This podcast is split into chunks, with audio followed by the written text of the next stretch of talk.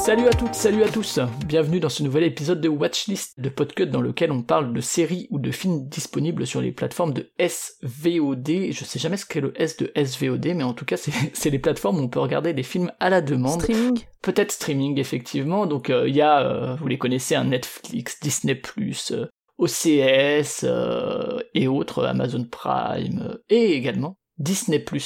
Et Salto peut-être aussi, mais je crois qu'on n'a pas fait encore d'épisode de Salto. Mais également Disney+.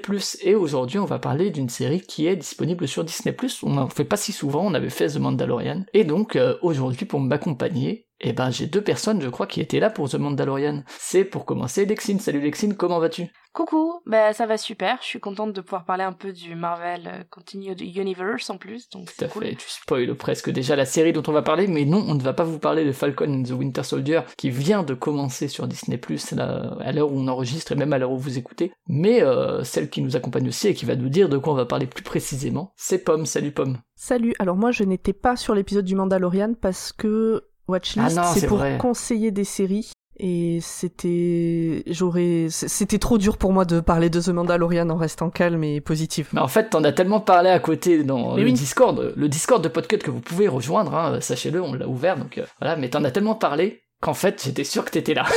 ben, j'ai hésité, j'ai hésité longtemps et comme il y avait, j'aurais dit du bien mais aussi beaucoup beaucoup de mal, je me suis dit non, c'est pas le but de Watchlist donc je m'abstiens. Ah, même si bon c'était un épisode en... avec de la nuance dedans. ouais mais j'aurais pas mis, mais effectivement. J'aurais pas mis assez de nuance. On est plutôt dans, dans, un podcast de curation, euh, de curation. Et donc, euh, de quoi on va parler aujourd'hui, Pomme? Alors, on va parler de WandaVision, qui donc est sur Disney+. Je sais pas pour vous, mais moi je risque parfois de dire Vendavision, WandaVision, WandaVision. Alors je sais que dans la série on entend Wanda, mais euh, mais voilà, c'est mon, côté euh, germanophone et euh, alsacien qui risque de dire. Voilà. Alors moi je l'ai regardé en VO. Et donc elle dit WandaVision, donc j'ai pris un peu le, le pli, mais je suis pas, je m'en fous. on peut dire que si tu veux, on peut dire Vanda. Non non, normalement on dit Wanda. Hein. Je dis juste que parfois ma langue risque de fourcher, c'est tout. Alors juste pour rappeler rapidement, euh, toutes, les, toutes les deux, euh, vous faites partie bien sûr du label Podcut, euh, l'une et l'autre sur des podcasts différents. Toi Lexine, tu parles de Gon B, qui s'intéresse à la culture sud-coréenne, si je ne dis pas de bêtises. Exactement. Et toi, Pomme, bah, notamment Dr. Watt, Roi Steven et autres. Bah justement, Roi Steven ou Roi Stephen, on n'est jamais sûr, c'est comme Wanda et Vanda. Exactement. on sait pas comment le prononcer. Et également Schluss, Schluss, qui a été euh, récemment récompensé, donc c'est l'occasion de vous inviter à aller écouter Schluss. Mais oui, et Schluss, donc euh, fiction écrite par Zu, mon comparse de Dr. Watt, et euh, le qui nous invite sur Watchlist d'ailleurs, c'est lui le, le gérant de Watchlist. Donc on a eu un prix, on est très content au concours Nuit sans images, et à l'heure actuelle, quand sort cet épisode, il y a une deuxième fiction qui est en cours, et c'est pas du tout moi qui suis personnage principal ce coup-ci, mais vous pouvez entendre ma, ma douce voix au début de chaque épisode, alors n'hésitez pas à l'écouter. Ça s'appelle Quelque chose. Et on espère que, ben voilà, euh, vu le succès de Schluss, euh, il y aura une adaptation sur une plateforme de SVOD à venir, on vous en parlera peut-être dans Watchlist. Vous voyez un peu le, plan marketing de Podcut. C'est créer des fictions pour qu'elles soient adaptées sur Netflix pour après vous en reparler dans Watchlist. Incroyable. Exactement, tout était prévu. On va conquérir le monde avec le euh, Podcut Continued Universe. On va être acheté par Disney, nous aussi. Et alors, donc, WandaVision, c'est une série qui a été créée par Jack Schaeffer. Alors, Jack Schaeffer, je me suis un peu renseigné avant, euh, c'est euh, une femme déjà, ce qui est intéressant au niveau de la production d'une série qui met beaucoup l'accent sur le personnage de Wanda Maximoff, euh, qui est de 9 épisodes, qui ont des durées variables de 29 à 49 minutes, qui a été diffusée semaine après semaine, donc sur Disney+, de janvier 2021 à mars 2021. La série s'est achevée le 5 mars 2021. On appelle ça une mini-série parce qu'a priori il y aura qu'une saison et qui met en scène les aventures de Wanda Maximoff et Vision que vous connaissez peut-être euh, justement bah, du Marvel Cinematic Universe. Donc voilà et euh, Jack Schaeffer donc elle a travaillé notamment alors ça je l'ai appris là euh, elle a participé à l'écriture de Captain Marvel même si elle n'est pas créditée du tout et elle a participé aussi à l'écriture de Black Widow qui devrait sortir aussi cette année donc un film Marvel pour le coup et qui en fait elle a été remplacée, puis son remplaçant ou sa remplaçante a été remplacée aussi sur Black Widow, et donc ils l'ont rappelé pour écrire Wanda Vision. Donc c'est vraiment la créatrice, hein, c'est ce qu'on appelle la showrunner, hein, puisque au niveau de la réalisation, bah, comme souvent dans les séries, on a pas mal de personnes qui ont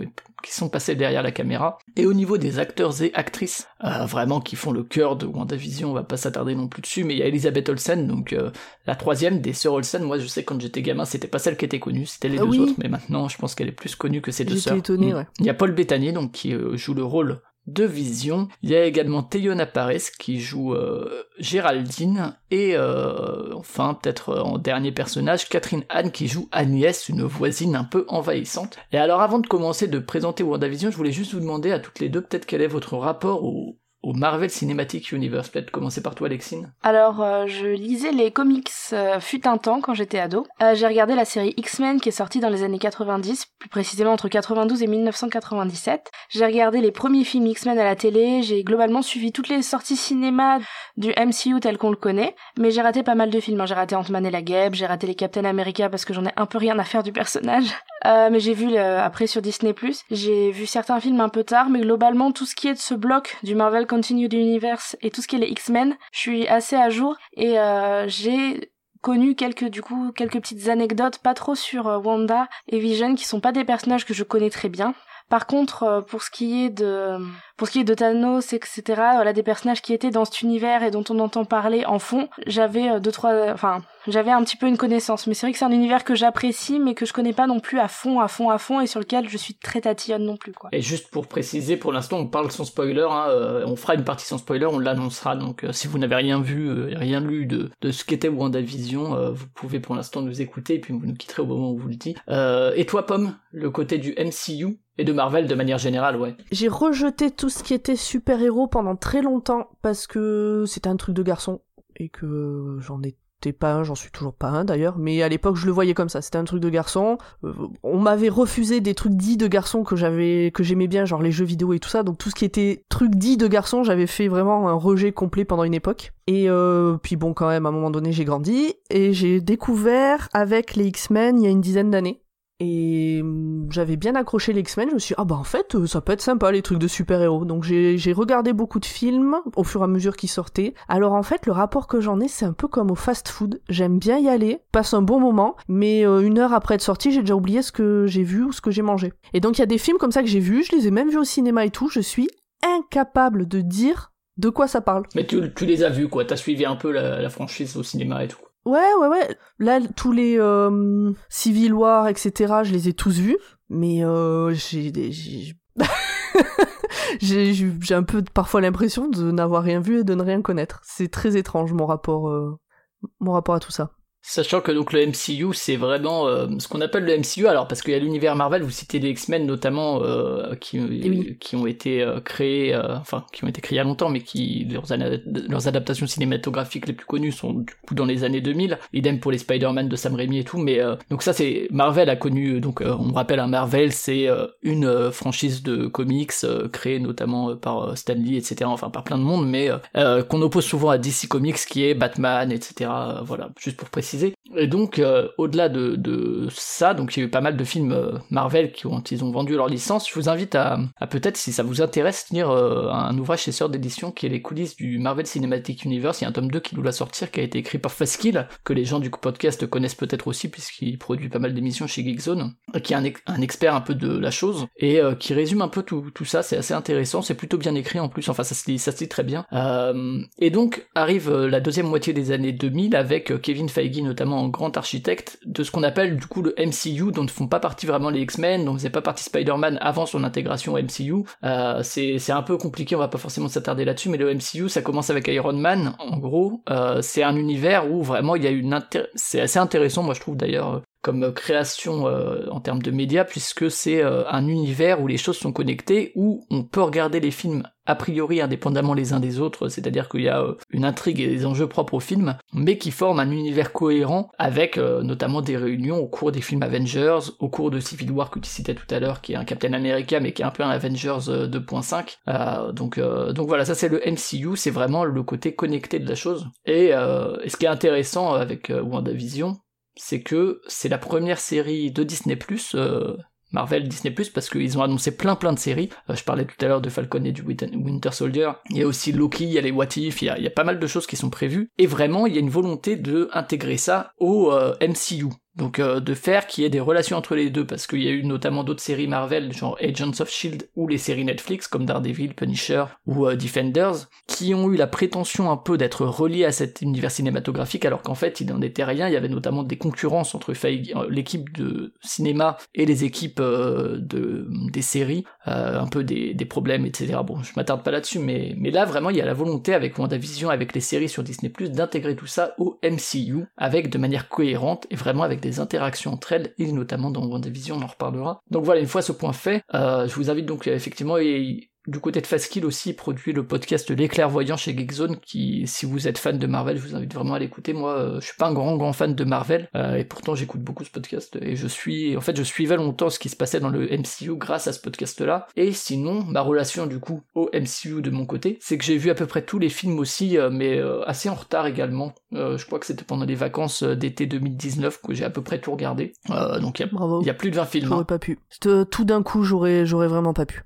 Ouais, écoute, ça passait à peu près. Euh, ça permet aussi de, voir un peu certains trucs qui se détachent, même si c'est beaucoup, beaucoup de Yes Men hein, euh, et de Yes Women, mais surtout des Yes Men qui sont à la réalisation. Il y a peu de fulgurance euh, de mise en scène parce que il faut lisser un peu les, choses, entrer dans un moule, mais mais en tout cas, je trouve qu'il y a peu de films qui vraiment se détachent du truc. Il y a vraiment les Avengers qui sont des moments euh, collectifs. J'ai adoré Infinity War qui pour moi est vraiment mon Avengers préféré. Endgame aussi est très bien. Enfin, il y a vraiment cette espèce d'aspect collectif qui fonctionne très bien. En plus, je l'ai regardé à la fin du cycle, donc euh, tu t'attaches un peu au personnage et tout, mais, euh, mais sinon pas vraiment de fulgurance. Des, des, idées ici et là. Doctor Strange par exemple qui essaye un peu ici et là quelques trucs.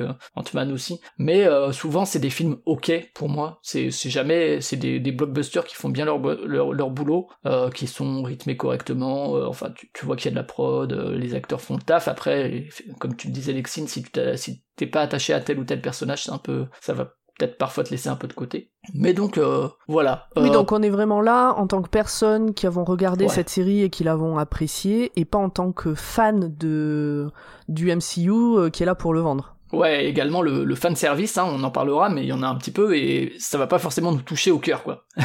faut, faut aussi le savoir. C'est ça on va pas être là à essayer de chercher chacune des références qui fait référence à un obscur comics sorti en 1962 et que vraiment, quelle idée de génie de l'avoir mis là. Mais voilà, donc euh, maintenant qu'on a fait un peu ce point sur notre rapport à, nous, à MCU, ça vous donne un peu notre, notre rapport à ça. Est-ce que, Pomme, tu pourrais nous faire un peu le pitch, euh, encore une fois sans spoil, de ce qu'est WandaVision? Absolument. Alors WandaVision, c'est une série qui met en scène Wanda Maximoff et Vision comme étant un couple vivant dans une banlieue parfaite des États-Unis. Et petit à petit, on va se rendre compte qu'elle est peut-être pas si parfaite que ça. Un peu Desperate Housewife, mais chez Marvel. Voilà. Ça, c'est le, je crois que c'est le minimum qu'on peut faire sans faire de spoil. Ouais. Parce que c'est une série où à peine on en dit un peu plus, c'est forcément du spoil. Ouais, c'est ça, ouais. Mais ça, ça va en tout cas accompagner pas mal les deux premiers épisodes qui vont vraiment être, euh, être ces, cette sitcom de, dans une banlieue euh, de Westwood. Je sais plus, je crois que c'est Westwood ou Westview. C'est sous format de, de sitcom, effectivement, je l'ai pas dit. Oui, c'est Westview, il me semble. Et, euh, et, donc voilà, Vision qui est un super-héros qui donc doit masquer aussi son identité. Bon, Wanda aussi, mais Wanda a, l'avantage d'être humaine. Euh, et euh, effectivement, les choses, ça va mal tourner. Alors voilà, ça effectivement, tu l'as dit, hein, c'est le pitch vraiment de base. On s'attardera un peu après sur des éléments de spoil, mais peut-être déjà de, ce pitch-là. Euh, Lexine, qu'est-ce que toi tu as pensé globalement de la série? Alors c'est très difficile de vraiment ne pas spoiler du tout, mais si tu devais euh, dire pourquoi t'es là aujourd'hui et conseiller aux gens qui n'ont rien suivi de WandaVision, de pourquoi ça vaut le coup d'aller le voir? Alors on a parlé du MCU, euh, voilà, de Marvel et tout ça. Donc ce sont des références que tout le monde n'a pas forcément. Mais quand on est dans cet univers, ce qui est rigolo, c'est que cette série, elle prend plein d'autres références. Elle, elle m'a évoqué plein de références que j'avais. Et c'est assez court, donc euh, on rentre quand même malgré tout assez vite dans l'intrigue. Et euh, même si on comprend pas tout dès le départ, on peut se dire ah mais ça, ça me rappelle ça. Moi, ça m'a rappelé les séries de mon enfance, les séries de mon adolescence. ça l'évolution de la série, sans spoiler, euh, montre aussi une évolution que les plus vieux d'entre nous, genre les trentenaires, comme c'est mon cas, ont pu vivre. Voilà.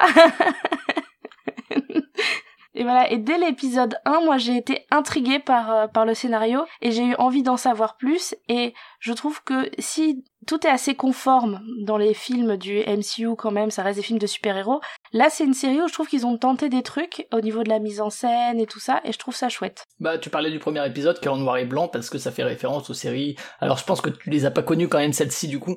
Oui, les trentenaires non plus. Hein, faut pas, faut qu'elle arrête là, la gamine. celle des années 50 ou 60, quoi. le, le, premier épisode et même le deuxième, ça fait effectivement référence à des, à des séries assez anciennes, quoi. Mais j'ai eu une télé en noir et blanc. j'ai eu la télé 4 tiers. Oui, mais bon. Euh, j'ai vu des sitcoms et la, pas le tout premier épisode, mais dès qu'on arrive il y a des références à par exemple des séries, ça c'est pas du spoil de le dire comme ça. Mhm. Ma sorcière bien aimée, j'étais là, mais je l'ai reconnu instant, j'ai fait ah mais même si c'est pas une référence qui était pour ma génération, grâce au grâce aux milliards de rediffusions de M6 et TF1, je sais ce que c'est que ma sorcière bien aimée. Ouais, donc euh, toi effectivement ce que t'as apprécié c'est cet aspect et c'est vrai que c'est vraiment un aspect important, on en reparlera peut-être, mais euh, cet aspect référencé euh, et alors je pense que pour les Américains a encore une autre ampleur, mais euh, à, tout un univers et à toute une chronologie du média en fait série euh, aux États-Unis quoi. Bah c'est, je trouve ça très intéressant et la série évolue avec le scénario. Euh, tout le format, je trouve, de la série évolue. Ça, c'est, on le voit un petit peu dans la bande-annonce, donc c'est pas un spoil énorme. Et je trouve que justement, ça aussi, en plus du scénario où moi personnellement j'ai pas toujours tout compris à un instant T, ça m'a permis de me laisser quand même entraîner, euh, ça me raccrochait à la série, même les moments où le scénario a pu peut-être me perdre un peu. L'aspect plus euh, référence à la, aux médias séries plus que vraiment à Marvel. Ok. Et toi, Pomme, si tu devais donner un avis de pourquoi est-ce que tu, as continué en fait au-delà du premier épisode? Eh ben, je me le demande en vrai parce que je j'ai commencé à regarder la série. Euh, quand le quatrième épisode est sorti, je crois. Parce que tout le monde sur les différents réseaux sociaux, les différents discords sur lesquels on discute, les gens étaient euh, au taquet sur cette série et à chaque et chaque semaine disaient non mais c'est vraiment génial, oh là là je m'y attendais pas et ceci et cela. Bon, moi vraiment j'en avais je ne savais pas qui étaient ces deux personnages parce que comme je l'ai déjà dit, j'oublie les films au fur et à mesure que je les vois. Hmm. Donc euh, je ne savais... c'est des personnes des personnages importants de l'univers Marvel, mais ils n'ont pas eu de film euh, dédié, contrairement à Iron Man, à Captain America. Ils apparaissaient dans les Avengers, quoi, surtout. Ouais, alors ils sont revenus petit à petit au fur et à mesure de la série dans ma mémoire, mais vraiment au moment où j'ai commencé, euh, pour moi je les avais jamais vus, je savais pas qui c'était. Donc bon, je l'ai lancé un jour où je savais pas trop quoi regarder, je me suis dit ouais des épisodes de 30 minutes, ça se tente. Fin du premier épisode, je me suis euh, bon, ok, c'est le format est marrant. Bon, allez, je regarde le deuxième. À la fin du deuxième, je me suis dit ouais, alors par contre, si ça va être comme ça tout le temps, ça va vraiment pas être possible. Troisième épisode, alors tout le monde me dit allez, vas-y, euh, tente le coup, tu verras, tu verras. Troisième épisode, euh, troisième épisode, je me suis dit si c'est comme les deux premiers, j'arrête. Je perds pas de temps à continuer à regarder. Et puis ça a commencé à démarrer, en tout cas selon mes goûts. Et donc euh, milieu de saison euh, vraiment très bien, là j'étais à fond, il me tardait la semaine d'après, il me tardait la semaine d'après, et bon je suis largement déçu sur la fin, mais bon euh, c'est voilà. et c'est pour ça que je suis quand même là pour le défendre parce que j'ai passé des bons moments malgré les moments pas bien. C'est une curiosité, quoi. C'est, euh, faut le regarder comme une curiosité. Et eh ben ouais, moi euh, un peu pareil, c'est-à-dire que je l'ai pas lancé au moment où il est sorti. Après, euh, comme dit, je me suis un peu attaché à cet univers de Marvel. Je me suis dit bon, je le regarderai un jour, un de ces quatre. Et puis effectivement, alors moi je suis Faskill, Fox, enfin les gens qui sont dans les clairvoyants, qui sont des fans des enthousiastes autour de Marvel et euh, c'est vrai que c'était oh, incroyable sans en plus honnêtement euh, force à eux parce que sans trop spoiler quoi tu vois il y avait cet enthousiasme mais sans dire oh là là c'est trop bien il se passe ça ça ça c'était vraiment juste du ah cool mais en respectant toutefois les gens qui lisent leur timeline euh. donc moi j'ai commencé effectivement j'ai trouvé ça assez cool sûrement plus audacieux que la plupart des films Marvel peut-être que c'est le format série qui permet ça je sais pas même si l'audace se calme un peu et qu'on raccroche à une esthétique et des, des propos, etc. très marveliens, euh, justement, peut-être à partir... Moi, j'ai, moi, j'ai peut-être préféré le début de saison plutôt que à partir du milieu, justement, où ça raccroche un peu au MCU euh, d'une manière ou d'une autre. Mais euh, je trouvais ça assez audacieux, j'aimais bien le pitch, et il y a des vrais bons moments qui m'ont touché assez, assez fort, quoi, pour un film Marvel. J'ai rarement été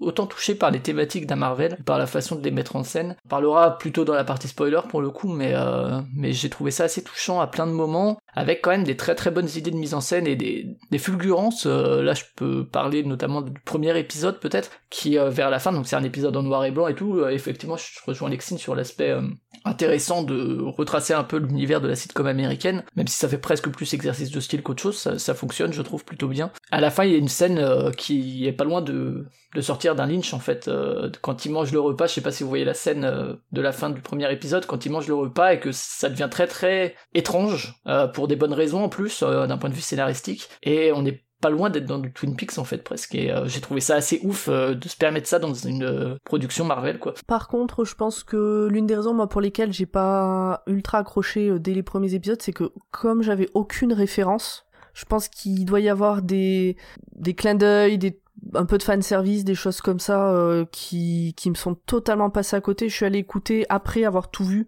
Quand on a décidé de faire cet épisode, euh, je suis allée écouter d'autres podcasts qui en parlent. Et dès le premier épisode, ils avaient des tas de choses à dire sur les personnages, leur rapport, le, tous les personnages qui étaient là, euh, les théories, les trucs, les machins.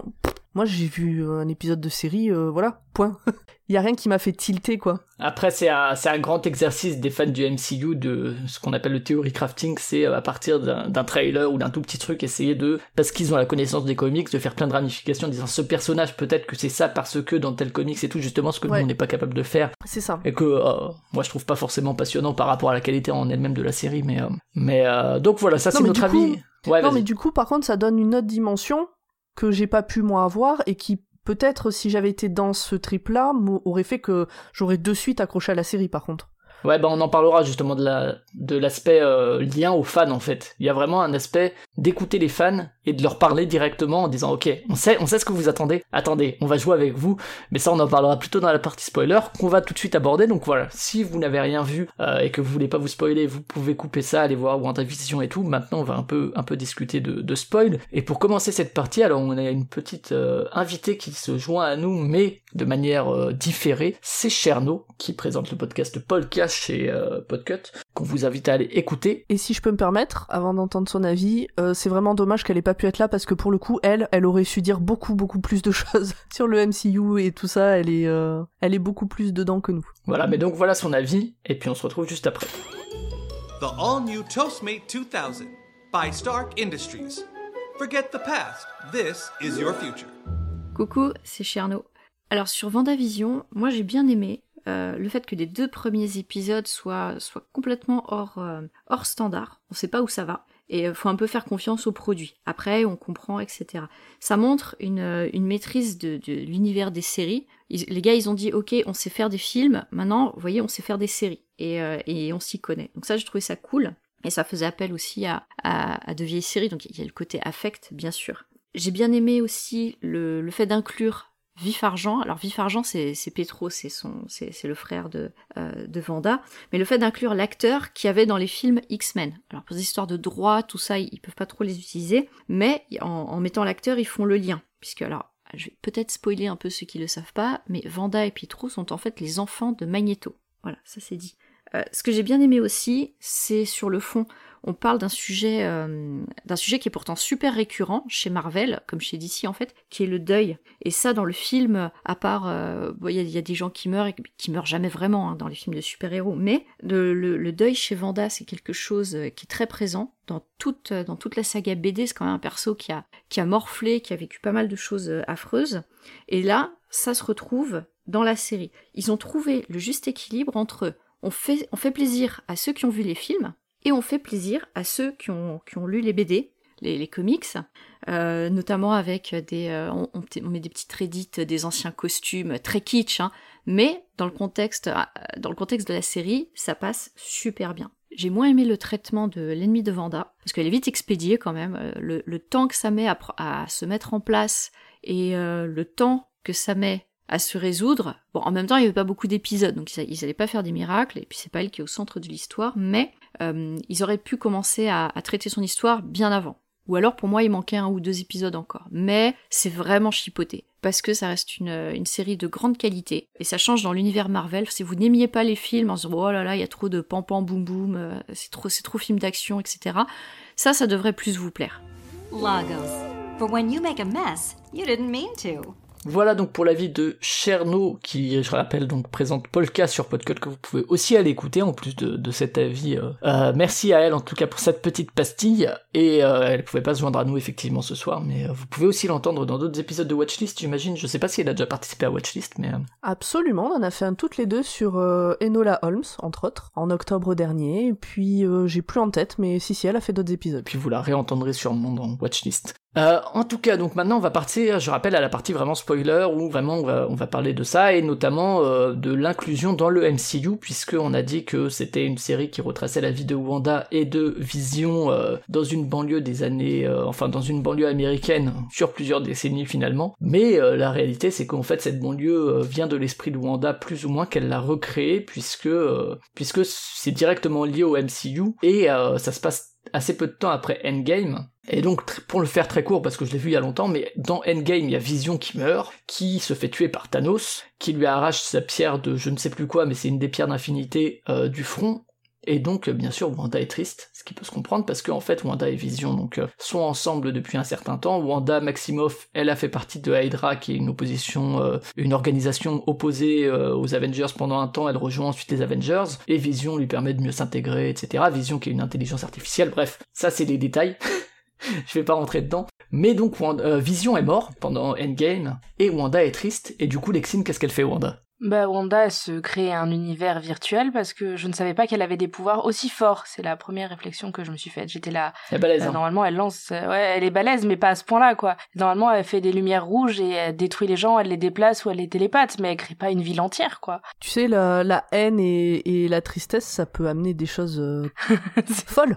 Et notamment, il y a, c'est pas mal présenté par un épisode flashback qui arrive relativement en fin de, en fin de série d'ailleurs, hein, qui retrace un petit peu euh, l'évolution de Wanda d'ailleurs depuis qu'elle est gamine euh, et ce qui lui a permis d'avoir ses pouvoirs, enfin comment ils se sont développés et euh, l'attachement qu'elle a commencé à créer avec Vision et euh, justement euh, le moment où elle essayait de le retrouver, euh, puisqu'il y a un mec, alors j'ai plus son nom parce que moi vous savez je suis nul avec les noms, mais ce mec là de du de l'organisation Sword euh, qui est euh, un personnage assez antipathique, hein, il faut bien le dire. Euh, ouais, qui- bah c'est le méchant dans WandaVision, mais j'ai pas retenu son nom non plus.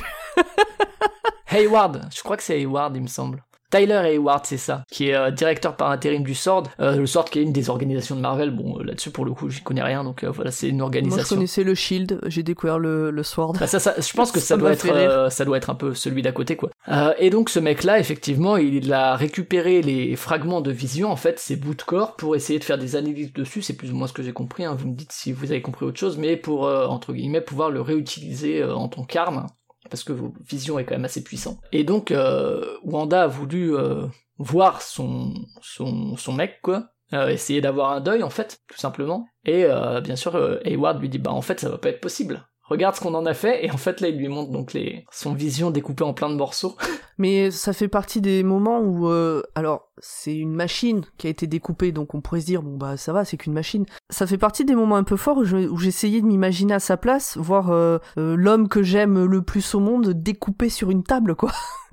Avec quelqu'un de très froid qui dit, ah bah non, tu peux pas le revoir, regarde. Bah il est découpé. Ouais, et puis finalement ah, c'est qu'un robot alors. Mais euh, quelle horreur, mais quelle Et horreur puis tu sais il sera plus utile à nous et. Ouais, il y a de quoi te faire friser quand même. euh. Et bah elle du coup elle pète son plomb et puis euh, effectivement elle recrée un univers à Westview et elle crée ce qu'on appelle le X euh, qui est une banlieue fictive euh, alors euh, qu'elle contrôle plus ou moins puisque tous les habitants qui y sont euh, passent sous son contrôle aussi elle efface un peu la mémoire en tout cas elle les, contrôle pour les modeler à, l'univers que elle elle veut vivre en fait. Et là-dessus en fait ça introduit déjà pas mal la thématique je sais pas Lexine si tu veux en parler mais la thématique du deuil etc un truc qui va irriguer pas mal la, la série de pendant pendant tout le long quoi.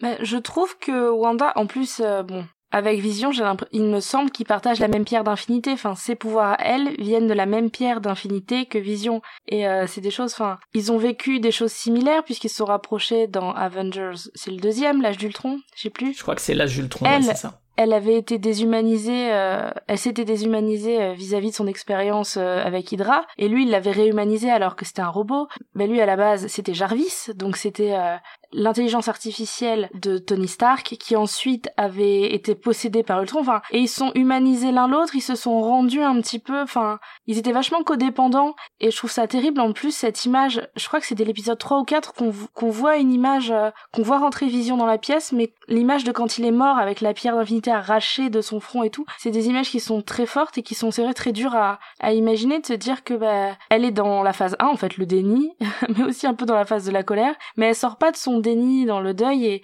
et c'est super triste parce que Wanda, elle a une vie terrible. D'ailleurs, avec les flashbacks, on se rappelle bien qu'elle a perdu ses parents, qu'elle a perdu son frère, qu'ils ont détruit une ville entière en Sokovie, euh, blablabla. et là, elle a perdu Vision quand la moitié de l'humanité a, a, disparu. Enfin, c'est que des choses qui sont très très lourdes à porter. Et je me dis, pour une seule personne, elle se crée. Enfin, je comprends qu'elle, si elle a le pouvoir de se créer une bulle, autant le faire en fait. C'est je la comprends totalement.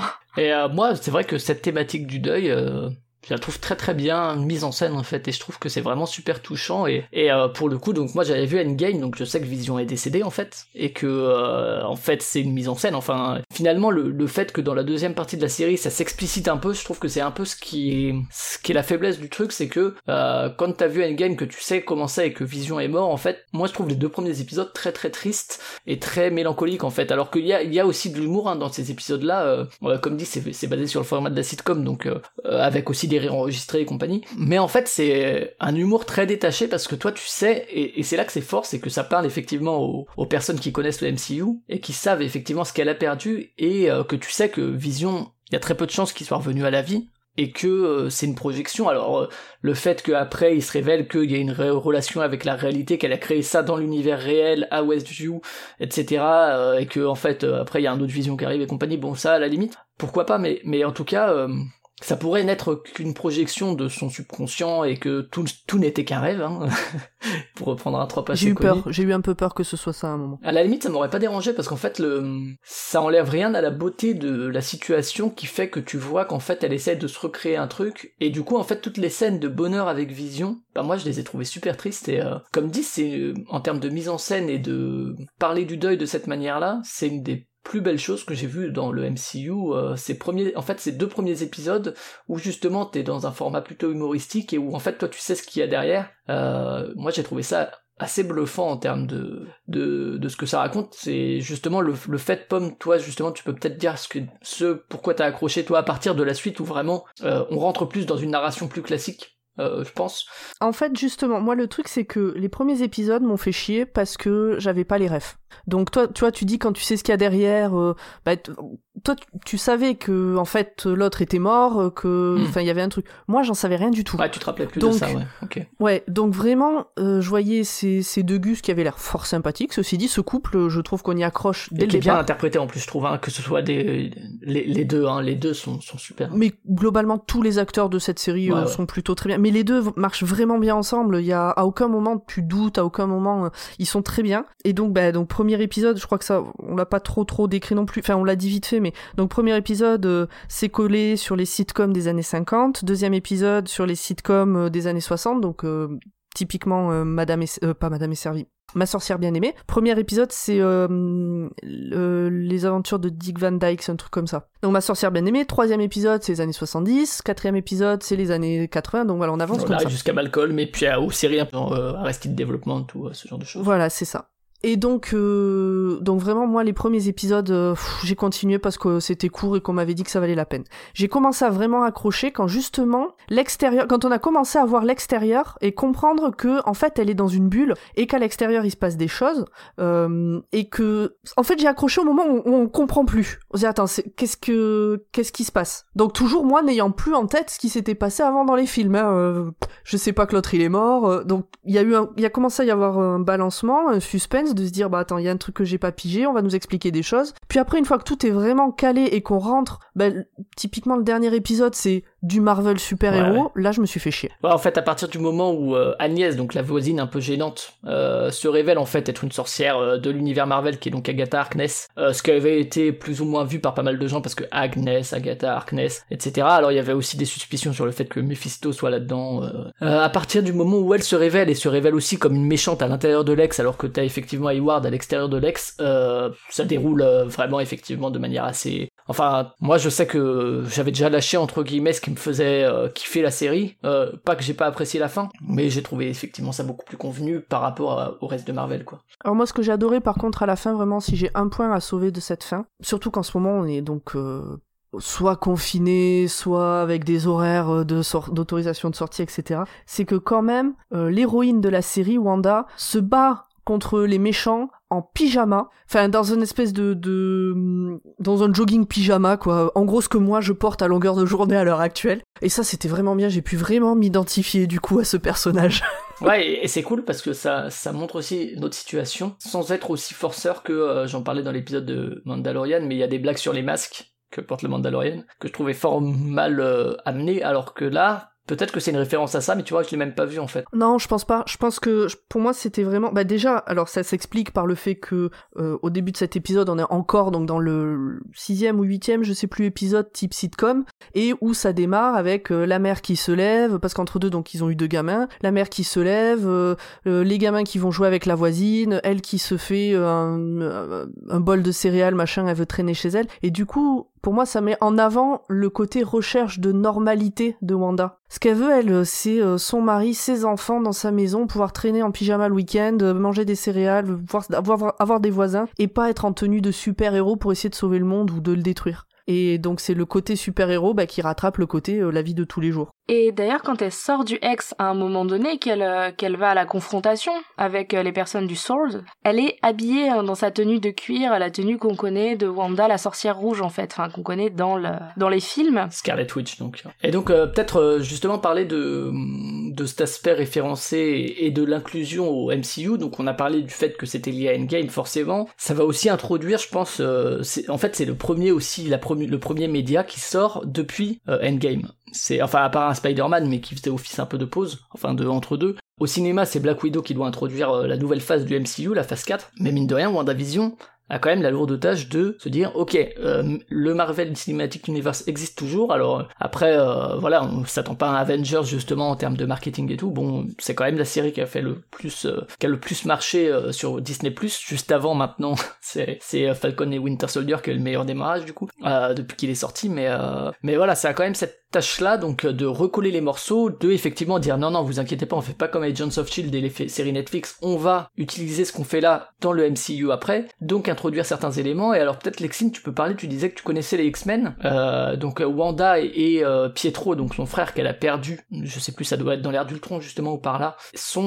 les enfants de Magneto, qui est un personnage célèbre des X-Men. Est-ce que tu veux parler justement de la présence de ce Pietro-là, donc de Ivan Peters, qui est introduit dans la série en tant que son frère, alors que son frère est mort et du coup ça l'a fait un peu bugger alors, au attention, le voit parce que c'est les enfants de Magneto ou pas selon qu'il y a des droits ou pas euh, de le dire à la télé à voix haute ou pas. Parce que X-Men fait partie de la, de la Fox. C'est ça. X-Men faisait partie de la Fox. Bon, alors ça a été racheté ils ont les droits, je crois, de les inclure maintenant. Et euh, d'ailleurs, les, créateurs ont joué avec ça. Euh, je sais pas, Lexine, si tu veux en parler vite fait du fait que Evan Peters slash Pietro, c'est aussi Vif un X-Men et tout. Enfin, c'est un peu compliqué tout ça, mais. Mais ça, c'est un truc qui m'a rendu folle au début du MCU, c'est que Spider-Man, euh, mettons, moi, un de mes comics préférés dans cet univers-là, mince, il est sorti en plus, c'est un des Avengers, c'est quelque chose War. Mince, je trouve plus le titre. C'est quand les super-héros s'opposent et font deux clans. Civil War. Ouais, ouais, Civil War, voilà. Et dans le comic Civil War, Spider-Man, il est super important il est super important et il y a tout le monde. Et le problème c'est qu'avec ces histoires de droit que c'était Spider-Man il était à Sony qu'il y en avait ils étaient à la Fox mais maintenant Disney a racheté tout le monde donc c'est vachement pratique. Euh, on savait qu'on n'aurait pas certains héros qu'on en aurait peut-être d'autres. Euh, on a Deadpool qui fait un petit peu le lien entre les X-Men et les autres parce qu'il est un petit peu euh, il est un petit peu évanescent. Mais c'est vrai que c'est un petit peu compliqué. Et moi j'étais contente justement de garder ce lien avec donc le frère de Wanda qui est Vif Argent qui est très connu parmi les X-Men. Et euh, la, la sorcière rouge qui est quand même un X-Men aussi très puissant. Et je trouve ça bien quand même qu'on commence un petit peu à recoller les morceaux entre les différentes parties du, du Marvel. Et c'est vrai que c'est un passage un peu bizarre et triste aussi parce qu'elle a perdu son frère. On le voit qui tape à la porte et on voit un personnage, une mathématicienne. On n'a pas vu dans l'ère d'Ultron pour le coup parce que dans, dans l'ère d'Ultron, je sais plus qui c'est qui l'incarnait. Euh, Alors c'est ça. C'était Aaron Taylor Johnson, c'est ça. C'est ça, c'est-à-dire que là, ils ont pris l'acteur qui est dans X-Men euh, Dans un film X-Men. Dans un des X-Men. voilà, ils ont pris l'acteur qui est dans un des X-Men euh, et pas celui qui est dans le MCU. Ouais, c'est ça. Et d'ailleurs, et d'ailleurs, il y a un twist vis-à-vis de ça, c'est qu'on se rend compte que c'est pas son frère, mais qu'en fait c'est euh, la voisine. C'est un random quoi, un mec de l'univers. C'est comment elle s'appelle Agatha machin là? Ouais, Agatha Harkness, ouais Agatha Harkness, on vous a dit qu'on était des pros du MCU. Agatha Harkness qui a manipulé un des voisins pour euh, dire ah ben, euh, enfin pour faire croire que c'était son frère qui était revenu. En fait, c'est juste Ralph Bonner, quoi. C'est juste un habitant de Westview. C'est ça. Mais ça, c'est un clin d'œil aux fans aussi, hein, clairement. ouais, justement, je sais pas, Lexine, toi qui, qui connais, donc c'est dans X-Men Dark Phoenix et, et autres X-Men, donc X-Men, je l'ai vu, la Days of Future Past aussi et X-Men Apocalypse. Donc c'est effectivement Evan Peters qui incarne Vif Argent. Et alors effectivement, je crois que c'est vraiment l'épisode où ça a explosé sur les réseaux au moment où ils se sont dit waouh parce qu'il arrive en fin d'épisode évidemment. Euh, je sais pas toi si tu connaissais les films X-Men et comment est-ce que ça t'a fait élaborer des théories et tout à ce niveau-là J'ai regardé donc avec euh, mon compagnon Joe qui des fois participe au podcast donc vous l'avez peut-être déjà entendu.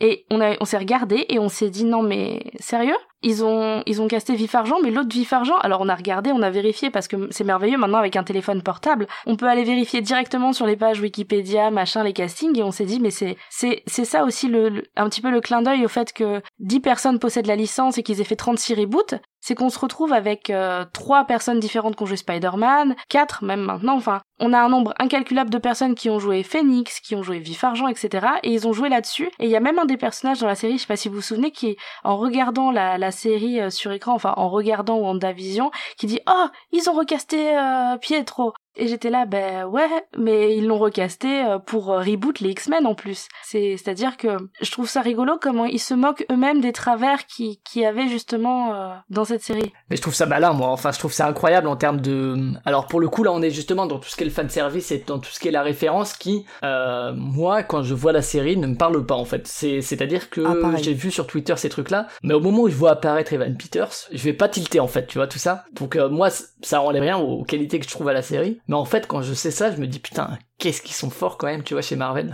Mais tu vois, pareil, parce que au moment où il apparaît, euh, juste il apparaît, il n'y a pas de dialogue, c'est à l'épisode d'après qu'il va y avoir des dialogues, je crois qu'il oui, directement. Tout le monde m'avait dit, bah, je crois qu'il c'est à la fin de, l'épisode 4, tout le monde était en feu partout. Oh, la fin de l'épisode 4, c'est ouf, machin et tout. Donc moi, je ne savais pas qui était cette personne, j'avais oublié qu'il était mort dans un autre film. Les acteurs, je m'en souvenais pas, j'avais jamais fait le lien entre euh, Vif Argent et Pietro. Enfin, mais vraiment, euh, je... Bon, ok, il y a un mec qui débarque. Et donc je me suis dit, il doit être connu euh, du des autres. Mais c'est vrai que ouais ça fait partie des points où euh, ouais mais moi si tu veux euh, je me rappelais que Pietro était mort et donc en fait il y avait un impact émotionnel du fait qu'encore une fois elle recrée son monde etc mais en fait le fait qu'elle trouve ça chelou parce que elle sait qu'il est mort et que finalement elle a fait son deuil quand même de lui ça m'a fait quand même tilter mais je me rappelais pas de l'acteur etc et en fait c'est vraiment en réécoutant après les clairvoyants ou bien en lisant les trucs où je me suis dit ok en fait là ils sont futés parce qu'ils vont effectivement aller chercher un mec qui est dans X-Men donc chez la Fox dont ils ont récupéré les droits récemment. Et en fait, ça ouvre un champ des possibles en termes de théorie crafting, justement pour les fans, qui est absolument ouf. Euh, tout comme le fait d'avoir des gamins qui sont donc Wiccan et Speed, euh, qui en fait sont des fruits de son imagination, puisque c'est des enfants qui sont fictifs, entre guillemets, même si la fin, euh, on les entend crier et ça fait encore plein d'ouvertures possibles. Mais là-dessus, Marvel sont intouchables en fait. C'est-à-dire que justement, ce problème que tu soulèves, Lexine, je trouve, le, la fragmentation des licences et tout, en fait, ils l'utilisent pour montrer aux fans, regardez, on va jouer avec vous, regardez, on sait que c'est cet acteur, on sait qu'il a joué ça là-dedans, et après, en gros, bah, on verra ce qu'on en fait. Finalement, c'est juste un, random, mais peut-être pas en fait, tu vois peut-être qu'en fait, il se passe vraiment un truc avec lui, tu vois. Et, euh, et je trouve qu'ils sont vraiment forts là-dessus, quoi. Personnellement, j'adore le théorie crafting. C'est pour ça que j'aimais euh, le Trône de Fer. Enfin, j'ai lu les bouquins. C'est pour ça que j'adore Doctor Who. J'ai failli Doctor Watt. J'ai failli dire Doctor Watt, c'est terrible. Mais, tu adores mais j'adore Doctor, Who. J'adore toutes ces séries parce qu'il y a du théorie crafting. Et avec le MCU, ben, toutes ces petites scènes post-génériques qui te faisaient euh, te projeter dans l'épisode d'après et te donner envie de le regarder, ben ça, ils l'ont vachement gardé. Mais ils ont aussi mis des petites références. Justement, on parlait donc de l'arrivée, donc de entre guillemets Vif Argent qui n'est pas Vif Argent mais qui est joué par l'acteur de Vif Argent. Euh, après il y a l'épisode d'Halloween où justement il se déguise en Vif Argent. Et, et elle, elle est déguisée en Scarlet Witch aussi, ouais. Et oui, et lui il est déguisé Vision en Vision. Ils sont déguisés dans leur costume qu'il y a en, en cover des comics et tout. Et je trouve que ouais, il joue vachement. Et c'est vrai que après le souci c'est qu'il y avait des rêves. Des fois je tiltais pas et la personne à côté de moi oui. Ça peut être très obscur par contre pour quelqu'un qui a aucune rêve, quelqu'un qui a pas vu Malcolm in the Middle, quelqu'un qui a pas vu Ma sorcière bien aimée, quelqu'un qui euh, qui a aucune connaissance bon du Marvel univers et tout, c'est vrai que par contre la série peut être très dure à digérer. Hein. Ouais, il y a aussi les, les, petites pubs qui sont quasi. Il y a les pubs en fait, faut regarder le nom des marques. Il y a notamment la marque Lagos qui est un événement très très marquant dans la psyché de, de Wanda. Euh, il y a en fait plein de petites pubs qui font des références à son à ses traumas. Et oui, au milieu au milieu de chaque épisode, il y a une pub Toi. Pomme, du coup, t'as dû être euh, paumé au début. Bah, ça fait partie des trucs où je me suis dit, ah, c'est marrant qu'ils aient poussé jusqu'à faire ça. Mais euh, les rêves, Ouais. j'en ai eu aucune. Mais bon, voilà, par contre, sur chaque épisode, donc chaque épisode fait référence à un type d'épisode d'un type de décennie. Il y a une pub comme il pouvait y en avoir à l'époque euh, de euh, dans le style que ça existait. Ils ont poussé le truc jusqu'au bout. Moi, c'est plus ça que j'ai vu. Mais c'est vrai que en vrai, les références. Mais c'est vrai que c'est une série qui, je trouve, justement, réussit bien euh, cet équilibre-là, qui est pas facile à tenir, en fait, je trouve. Euh, moi, je trouve justement que euh, sur la deuxième partie, ben, ce, qui est, ce qui est un exercice délicat, en fait, ce qui est vachement audacieux, parce que euh, euh, normalement, t'es censé accrocher tes spectateurs dès le premier épisode. Là, honnêtement, pour les personnes qui y vont parce qu'ils ont Disney+, mais qui s'intéressent pas à Marvel, c'est super chaud, quoi. Et en fait, l'explicitation vient à partir, effectivement, du troisième, quatrième épisode, où t'as une intrigue un peu plus convenue qui, qui apparaît. Mais je trouve ça très audacieux, ouais, de, de faire cette proposition-là, et euh, notamment les pubs, là, qui sont des références vraiment à des trucs qui sont passés, qui font appel à sa psyché et tout, et qui ont un impact, mais qui, pour euh, le spectateur lambda qui ne connaît pas spécialement Marvel, c'est, ça peut être un peu déroutant, quoi. Mais euh, je trouve que c'est vraiment une série très très méta, quoi, et... Et en fait, qui le sait, qui le montre qu'elle est méta, c'est-à-dire qu'elle sait ce que... En fait, c'est tellement grand public et mainstream maintenant, les comics et le MCU, qu'ils se permettent de jouer avec ça, quoi. Et je trouve que c'est vraiment... euh, c'est assez fort quoi comme proposition euh, qu'on accroche ou pas euh, de, de jouer comme ça avec les attentes des fans et de en fait faire exprès de mettre des petites euh, des petites ouvertures en se disant tiens ben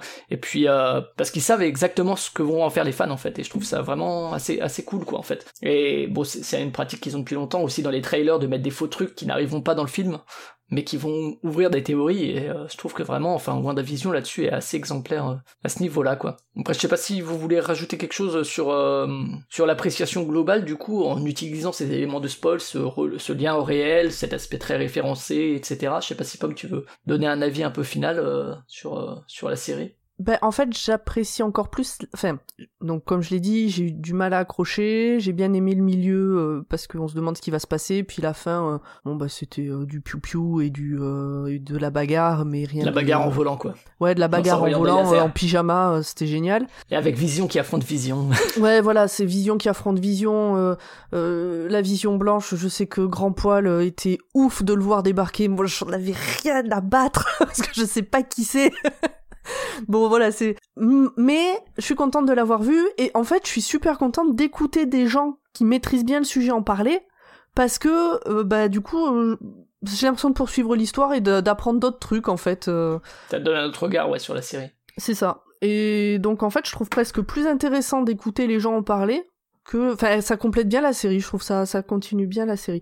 Je pense que c'est une série, c'est une curiosité à voir pour les gens qui sont pas au taquet de, du MCU. Et de ce que j'en ai compris, c'est une série pour les fans qui est, euh, qui est un petit bonbon quoi. Et toi Alexine du coup si tu devais un peu euh, aller vers la fin, ton avis euh, global? Bah alors moi, euh, honnêtement, euh, c'est j'ouvrais mes yeux de plus en plus grands euh, de la même façon qu'ils ont fait 4 tiers, 16 neuvième, écran plat, euh, avec le format des vidéos. J'ai adoré parce qu'en plus, ça parle vraiment euh, au côté fanservice. Je suis très sensible au fanservice. Et le fait d'avoir la une euh, proche de Captain Marvel, parce que c'était la fille de sa meilleure amie, d'avoir... Ah oui, euh, c'est vrai qu'on n'a pas parlé de Monica Rambeau, qui est aussi une ouverture vers le futur du MCU, certainement. Ah, c'est elle D'accord. Parce que tout à l'heure vous avez dit oui, ça fait un lien avec Captain, avec Captain Marvel. Je me suis dit oui, d'accord. Ok, ça y est, c'est bon, je reboucle avec la copine, euh, avec Marie Rambeau. Ouais, ben qui encore sera une fois, sûrement, je n'avais euh, pas. sûrement dans Captain Marvel 2, du coup, en fait. Alors hein. que ouais, alors que j'ai adoré le film Captain Marvel. Je pense que des films que j'ai pu voir, c'est un de mes préférés.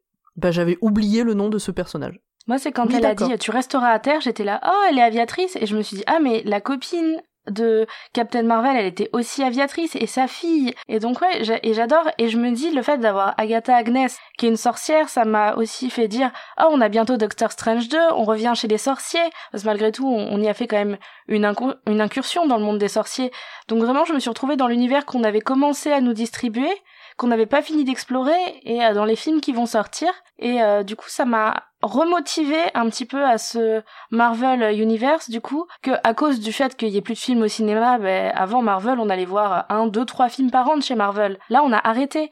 Et cette série en fait elle m'a rappelé le plaisir que j'avais d'aller au cinéma voir Doctor Strange etc Captain Marvel ça m'a rappelé des bons souvenirs et ça m'a donné envie d'aller voir euh, justement ben, Doctor Strange 2 etc et d'aller voir la suite de, de tout ce qu'ils ont un petit peu commencé à égrener euh, comme, euh, comme euh, comme bout d'univers en nous rappelant des personnages, etc. Ouais, parce qu'il y a beaucoup d'ouvertures. hein. Il, y a, les gamins de Wanda, il y a Wan- Wanda qui est devenue Scarlet Witch, qui utilise, je sais plus comment s'appelle ce bouquin, mais euh, qui permet euh, le Dark Hold, je crois, qui permet de, manipuler justement tout le pouvoir des sorcières. Il y a Agatha Harkness qui est mise de côté, mais on sait qu'il va y avoir d'autres trucs. Il y a éventuellement ce Pietro Evan Peters, on sait pas s'il reviendra ou pas. Il y a que va devenir réellement Vision. Il y a parce qu'à la fin elle accepte quand même le deuil et tout. Enfin, c'est une belle conclusion aussi. Oh, La fin, elle est, euh.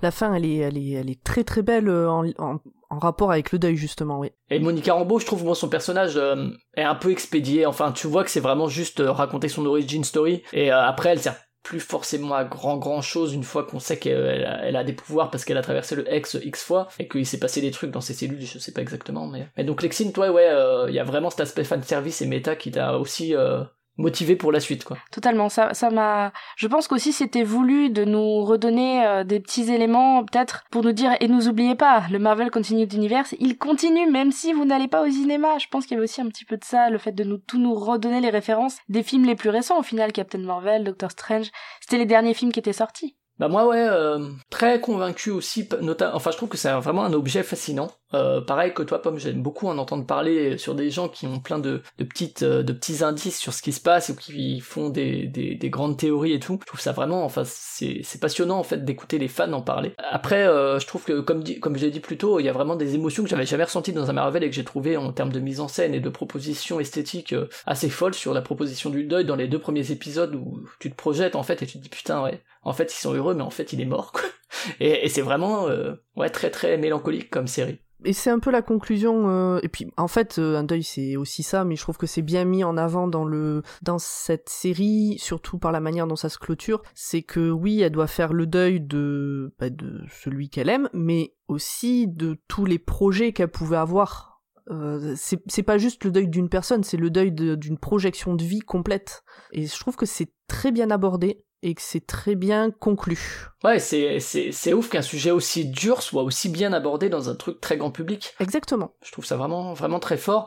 Après, euh, moi effectivement, le moment où ça devient explicite, où on te rappelle, ah oui, mais rappelle-toi le réel, et puis on va te faire un flashback, et puis oh là là, et puis il y a une sorcière et machin. En fait, à partir du moment moi, où une série commence à courir après son pitch et ses twists pour essayer de les expliquer, ça me fait chier comme dans c'est Dark que j'ai pas aimé pour la même raison, c'est-à-dire que j'adore le premier épisode. Euh, va pas spoiler puis, Dark, euh, hein, je pense que les gens sont pas... Bon, c'est pas du MCU, donc... euh, J'aime beaucoup le premier épisode qui parle des humains et puis après la série court après son twist et, euh, et dans Stranger Things c'est pareil. Et, enfin toutes ces séries m'ennuient très vite à partir du moment où en fait ils essayent de se concentrer autour d'une intrigue euh, et d'un scénario là où en fait ils avaient des choses à offrir en termes d'émotion avec juste de la mise en scène et, et du coup c'est vrai que moi à partir du quatrième, troisième, quatrième épisode même si on pouvait s'en douter avant avec certains trucs ça a commencé à m'ennuyer alors il y avait quand même certains bons points et l'objet dans sa globalité que j'appréciais mais en termes d'investissement émotionnel c'était un peu plus faible mais, euh, mais en tout cas ouais super objet. Moi je suis je sais pas si ça me rend curieux pour la suite parce que euh, mais pourquoi pas en tout cas euh, je serais curieux d'écouter des gens parler de la suite.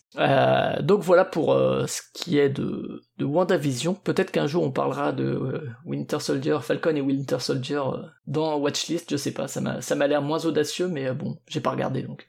Je... Oui, ouais, je pense qu'on en parlera. J'avoue que ça m'attire moins, j'ai peur que ce soit plus... En fait, j'ai peur que ce soit parce qu'il faisait euh, qu'il y a dix ans, j'avais pas envie de regarder des, des, des super-héros, c'est euh, le côté, ah ben c'est des gars euh, qui se battent. Super. peut-être... Alors par contre, peut-être que c'est euh, pas du tout ça et que... Moi, je pense que je regarderai au moins le premier épisode pour voir. Et puis, et puis voilà, donc merci à toutes les deux, merci Lexine, donc je rappelle, on trouve dans, dans Gone B notamment. Mais merci à toi pour l'invitation autour de cette table.